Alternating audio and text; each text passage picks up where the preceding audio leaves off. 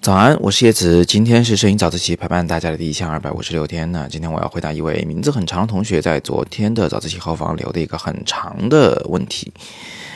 那这个问题呢是有关于街拍的时候的参数设置的。他的问题真的很长，我可能要分两期早自习来说啊。今天先回答他第一个问题。他问的街拍时超焦距怎么设置？这里有个前提条件啊，他用的是一种叫做理光 GR 三的相机，正好我手头也有一台啊。这种相机呢，它和富士的 x F 十都称之为所谓的街拍机。一听名字你就知道它适合做街头摄影。为什么适合呢？因为它的个头很小啊，真的很小，比手机还小，但它画幅又比较大，是 APS-C 画幅，这画质呢还是很有保障。呃，更重要的是它们俩啊。都具备一个呃很神奇的功能，叫做预对焦。嗯，就是通过某种设置、某种操作，可以呢把这个焦点放在啊预先已经设定好的一个距离上。比如说 G R 三最近可以放在一米的位置，最远的可以放在五米的位置。这个对焦距离被固定好，什么好处呢？就是你真实的再去拍照的时候，就可以不用再经过一个漫长的对焦的等待过程了，更容易抓拍到你想要的所谓的决定性瞬间。那有的同学应该发现困难所在了，就是你真实的拍摄的时候，你不知道那个人到底离你有多远。你说凭肉眼去估计他离我是不是一米，这个恐怕是有点难。所以这种预对焦的档位呢，通常还会配合以小光圈来使用。我的习惯呢，一般是使用至少十六的小光圈，这样的话它的景深范围就很大。比如说，你用一米处对焦，却用十六的小光圈的话呢，其实从零点五米到无穷远呢，基本上都是清楚的。那这样你就完全不用管对焦的事情了。对，这就是超焦距。通过广角镜头，通过小光圈啊，通过这个一个合适的对焦距离，最后达到一个景深最远端在无穷远处，最近端比较近啊，这就是一个超焦距。那你想，只要一个相机跳过了对焦的动作，只管摁就好。那当然可以抓拍到很多很精彩的瞬间了。那当然，超焦距的应用呢是有一定的条件的。你既然用了一个最小的光圈，而且你可能还要去抓拍运动的人物，那当然你就需要一个比较亮的环境才能做得到。否则的话呢，要么画面噪点很多，要不然就是模糊的一个晃动的画面。所以超焦距啊，一般都是在大白天使用的。如果是室内或者是晚上的话，我们都需要用另一个方法，就是闪光灯啊，用闪光灯带来强烈的光，这样你又有了用超焦距的这种可能性。那么，如果我们不能用超焦距会怎么样呢？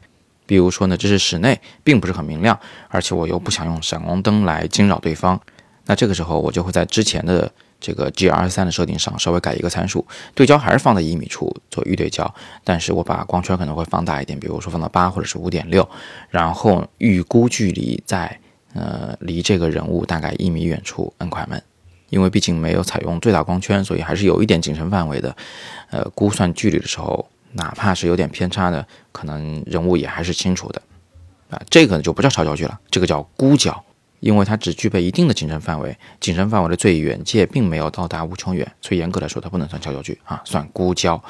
估焦有一定的失败几率啊，但是聊胜于无还是可以用的。这个你可以自己多练习一下。诶，教大家一个小技巧，就是当你把手往前伸直的时候，这个一臂长，呃，差不多是七十厘米左右，比它再远个三分之一臂长的，差不多就是一米了。当然，这个还是跟我们的身高有关系啊，大家就可以自己拿尺子去量一下自己的手到底有多长，到时候就很好估计。最后呢，有一个细节，呃，就是景深范围这个东西啊，其实呢，只是说相对清楚的事物的范围，真正最清楚的其实还只有焦点那个位置啊，就是那个你把对焦点设在一米处的时候，只有一米远的那个事物是真正最清楚的，嗯，其他东西只是相对清楚，或者说是看不太出来模糊。它们并不是真的绝对清楚的，所以呢，综上所述啊，我自己用 G R 三的时候呢，预对焦基本上就是放在一米远处来对焦的。只不过分了三种情况：如果是大白天光线充足，我就直接把光圈调到十六来拍照；如果是光线不足，我可能会打开闪光灯拍照；如果不想打开闪光灯，我就会稍微放大一点光圈，然后来进行估焦的拍照。再回到最初，我们的目的是跳过对焦环节。让相机可以更快的、更准的抓到最好的瞬间。那么，除了理光的 G R 三和富士的 x F 十以外，其实其他的相机呢也可以这么做。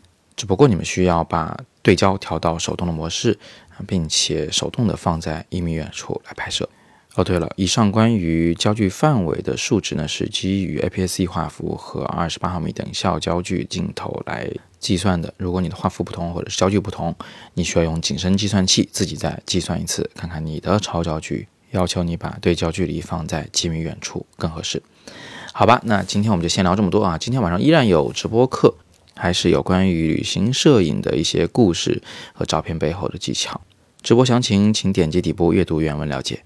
今天是摄影早自习陪伴大家的第一千二百五十六天，我是叶子，每天早上六点半，微信公众号“摄影早自习”，不见不散。